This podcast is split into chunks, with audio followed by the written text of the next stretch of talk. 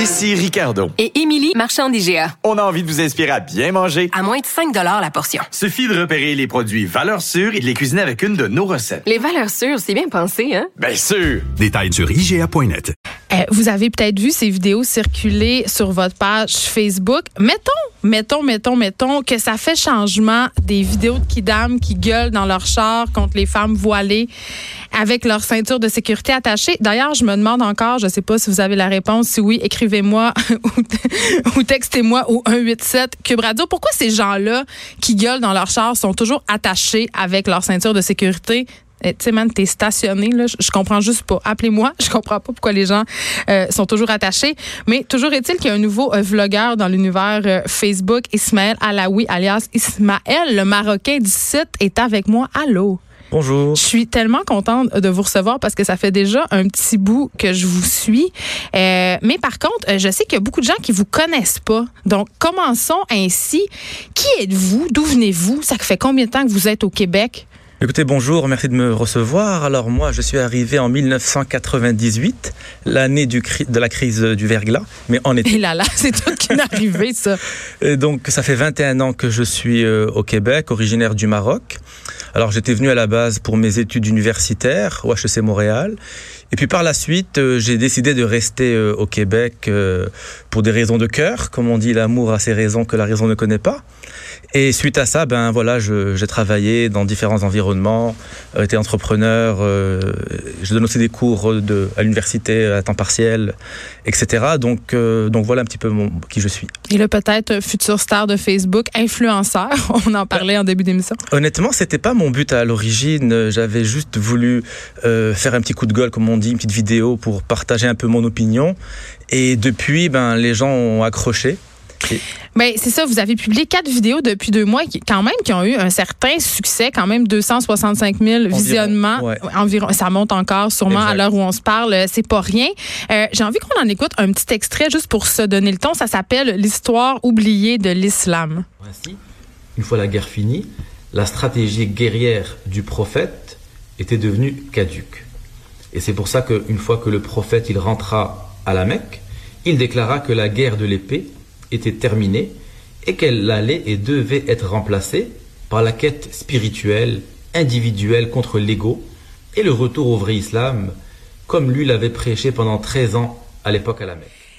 Alors, Ismaël Alaoui, pourquoi on se lève un matin et on se dit, hey, là, là, je vais aller sur ma page Facebook puis je vais faire des vidéos euh, sur l'islam, sur la situation de l'islam au Québec, sur le racisme pour remettre les pendules à l'heure? Exact. Mais en fait, au cours, au cours des derniers mois, euh, il y a eu beaucoup de débats dans les médias. On a eu notamment à l'époque, euh, il y a quelques mois, la loi 21 qui a suscité énormément de débats. Et c'est honnêtement à cette période que j'ai commencé à vouloir m'exprimer parce que j'entendais de part et d'autre des choses qui étaient totalement erronées. Euh, Comme quoi?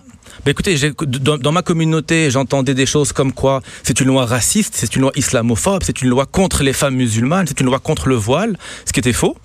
Et en même temps, d'autre part, euh, je me souviens en commission parlementaire, il y avait une députée fédérale à la retraite qui, quand elle a parlé de voile, a dit pour moi le voile, c'est l'exquision, c'est les femmes battues, c'est comme tout le monde mélangeait tout. Et euh, alors je me suis dit, bah, je pense c'est bien un petit peu moi, au meilleur de mes connaissances, je vais essayer de clarifier euh, un peu les choses que je connais. Et c'était le but de ma démarche. Et c'est quoi les réactions? Euh, parce qu'on parle souvent, évidemment, euh, des commentaires négatifs sur les médias sociaux, voire même des commentaires haineux et racistes. Est-ce que vous en recevez ou la réaction est quand même bonne? Moi, dans mes vidéos, euh, la plupart des réactions sont positives. Les gens me remercient. C'est sûr que j'ai reçu des commentaires haineux de part et d'autre. Euh, donc, euh, mais j'essaye toujours de répondre avec politesse, évidemment, à tous ces commentaires. Je rentre pas dans ce dans ce jeu-là. Mais et c'est sûr que au Québec depuis ces dernières années, puis moi ça fait 21 ans, puis j'ai vu la, la différence. Euh, on a accepté au Québec des certains membres de ma communauté qui sont très présents dans l'espace public et qui disent vraiment tout et n'importe quoi.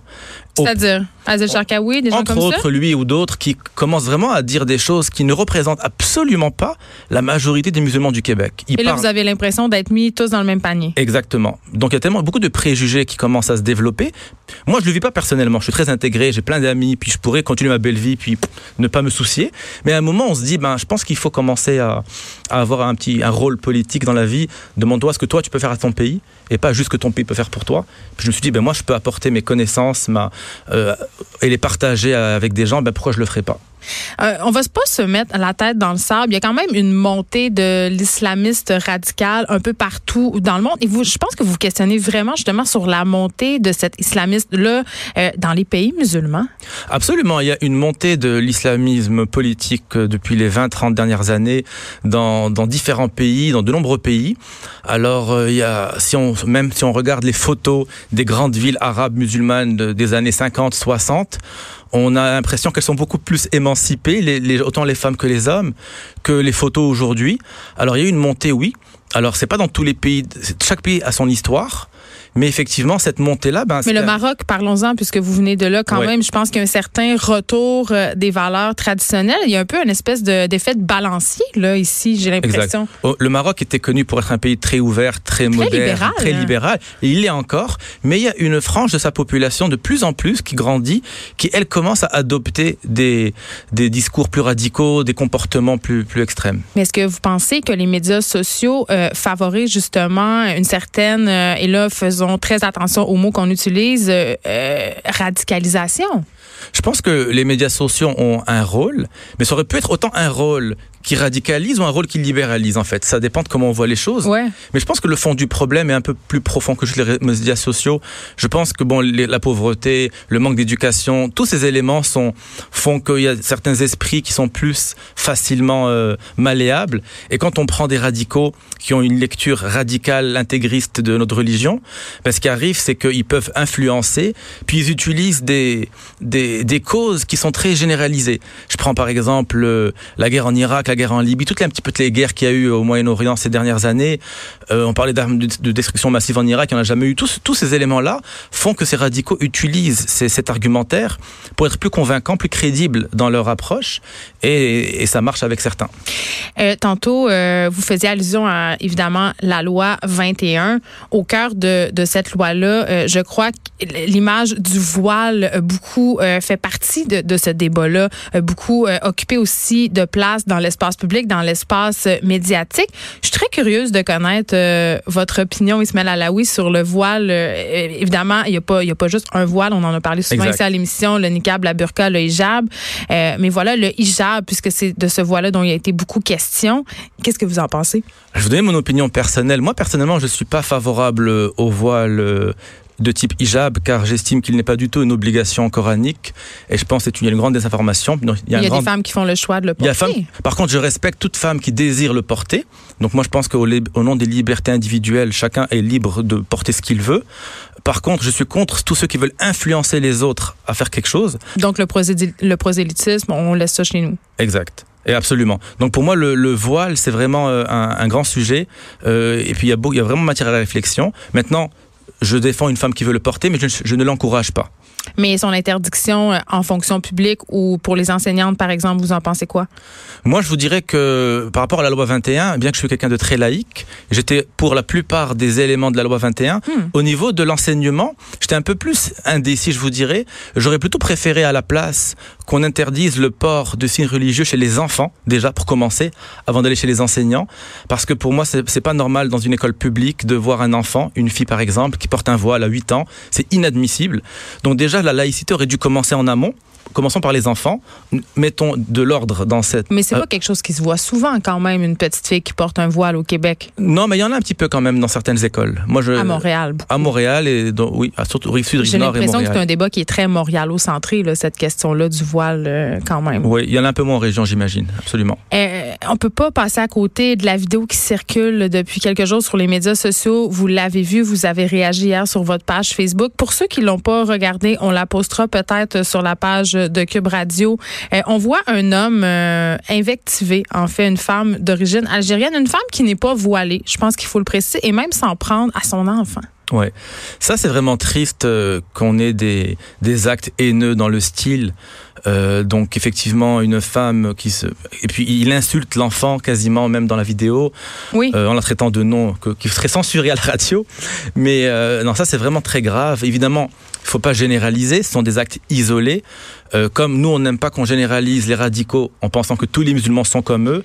Nous aussi, on veut pas que, nous aussi, on ne va pas généraliser en pensant que ah, il y a eu un acte, donc les Québécois sont islamophobes. Je pense que ce serait faux de dire ça. Mais en même temps, j'ai l'impression quand même que la loi 21 et, tout, et toutes les discussions peut-être autour de cette question-là ont peut-être exacerbé une certaine écœurantise, pardon, ou un, un certain racisme. Je pense que ceux qui étaient racistes, même avant la loi, ceux qui sont fondamentalement et foncièrement racistes, avec cette loi, on leur a donné peut-être une, une fausse excuse, parce que l'excuse n'est pas vraie, mais eux, dans leur tête, ils ont l'impression, ah ben vous voyez, je suis pas le seul qui pense comme ça, hmm. euh, eux, c'est des méchants, ceux qui portent, euh, puis elles portaient même pas signe, mais cette communauté, ce sont des méchants, donc on, va, on a le plus le droit de leur... Euh, de, leur parler bizarrement. Donc, la question qui tue, est-ce que les Québécois sont racistes? La réponse, pour moi, elle est, évidente. La réponse est clairement non. Puis je le dis mille et une fois dans, dans ma page. Euh, je pense que les Québécois ont un détachement par rapport aux religions vu leur histoire. Puis une réaction aussi peut-être un peu. On est très en réaction à cause, à cause de ce qu'on a connu ici, euh, une espèce d'oppression religieuse. D'ailleurs, j'ai fait une vidéo justement qui parlait que de ça et où j'expliquais un petit peu les raisons historiques euh, qui faisaient que qu'on est que la religion a moins de place. Et ceux qui, ont, qui sont religieux, ben, ils doivent comprendre que les Québécois le sont moins, de moins en moins, pas tous, mais en général. Et donc, ils doivent s'assurer de, respecter ça. Euh, parlons un peu de la France, puisque c'est un exemple qui est beaucoup cité euh, dans le débat euh, justement sur le port du voile, euh, toutes les discussions qu'il y a eu sur le projet de loi 21. En France, quand même, il y a 66 des Français qui sont favorables à l'interdiction du burkini sur les plages. Très bonne question. est-ce que, est-ce que, c'est quoi votre opinion par rapport au port du burkini? Parce que c'est quand même assez différent là. Écoutez, encore une fois, je ne suis pas pour le burkini. Euh, je ne le défends pas, je ne le conçois pas. Même au Maroc, il y a 20-30 ans, on l'en voyait quasiment pas. On l'en voit un petit peu de plus en plus aujourd'hui. Mais c'est ça, pourquoi? Parce que moi, j'ai l'impression que c'est euh, c'est relativement, c'est pas nouveau, mais qu'on justement, il y a une espèce de ressurgescence de ce vêtement-là. Ouais. Ben, à la base, le burkini en tant que maillot, parce qu'à l'époque, il y a 20-30 ans, les femmes qui voulaient se baigner habillées avec, leurs habits, ce qui était totalement non euh, hygiénique. Le burkini a été inventé, je pense, il y a 5-6 ans par une, une, Australienne de mémoire. Oui, c'est pour les filtreurs des piscines, en fait, pour pas les abîmer avec la fibre des vêtements. Exact. Et puis depuis, ben, c'est rendu un phénomène euh, de mode, je vous dirais, dans certains pays. Mais moi, personnellement, je ne... Bon, je peux comprendre qu'une femme veuille se couvrir, mais si tu veux te couvrir... Pourquoi tu voudrais te couvrir? Va dans une piscine, va comme, soit comme tout le monde, soit naturel, soit normal. Dieu nous a créés nus. donc à la base, je ne dis pas qu'il faut se baigner nu là, on s'entend. ah, faites attention. Mais en même temps, euh, non, je pense que moi j'ai toujours dit à Rome on vit comme les Romains. Et c'est très c'est très paradoxal cette histoire-là de, de, de, Français de Burkini parce que paradoxalement euh, il y a une première femme imam en France. Donc euh, j'ai comme l'impression qu'on a deux poids deux mesures. Deux poids, deux mesures. C'est un peu toujours ça. écoutez Ismaël Alaoui, c'est fait un plaisir vraiment de vous recevoir. Vous allez continuer à nous faire des vidéos pour briser nos préjugés et nous faire évoluer. On va continuer à vous suivre sur Facebook. Ismaël le Marocain d'ici. Merci beaucoup. Merci, à vous. On s'arrête un instant.